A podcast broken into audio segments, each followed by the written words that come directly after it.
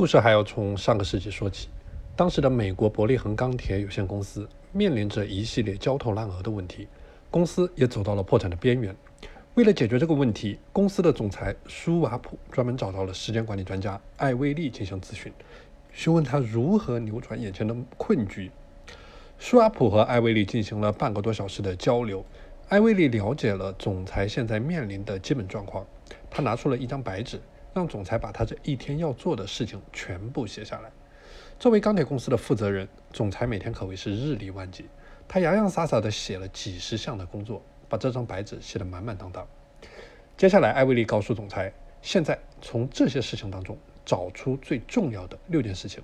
并且按照其重要程度从一到六标记出来，然后从第一件事情开始，并且只做这一件事情，直到把这件事情给做完，再开始做下一件事情，直到把六件事情全部做完。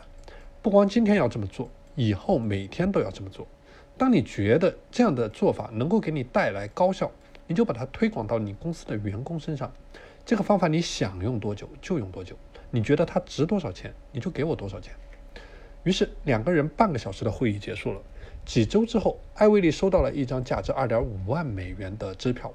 而几年之后，伯利恒也从一个濒临破产的钢铁小厂变成了美国最大的独立钢铁有限公司。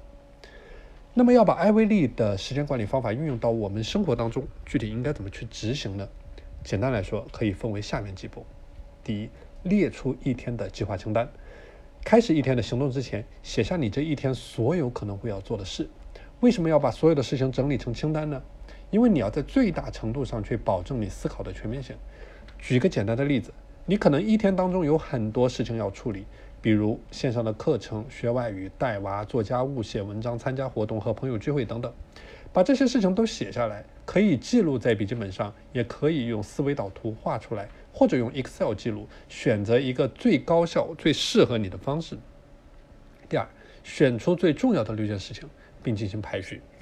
人的每一天，时间精力都是非常有限的，你不可能去强迫自己去完成所有的事，因为第一，这样做没有办法持久；第二，你把宝贵的时间精力平均分配在了所有的事情上面，产生的投资回报率远不如你把它投资在最有价值的事情上面。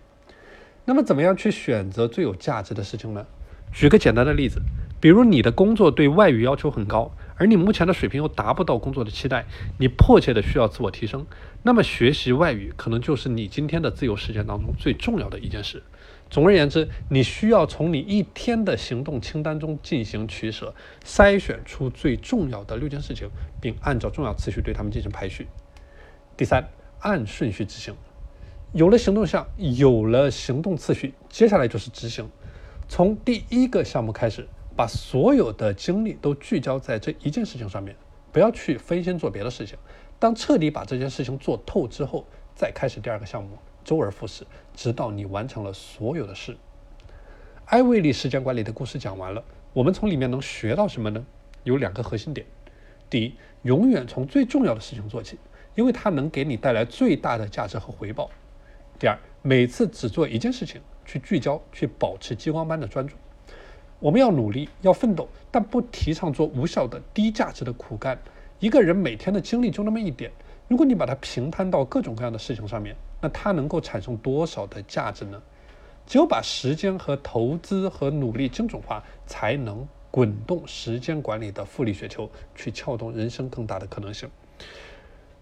我是时间管理潘玉宽，今天的节目就和大家分享到这里。如果你想加入到我的自律和时间打卡社群、时间管理打卡社群，欢迎添加我的微信 p a n l e o n 一九八八。我们下期节目再见。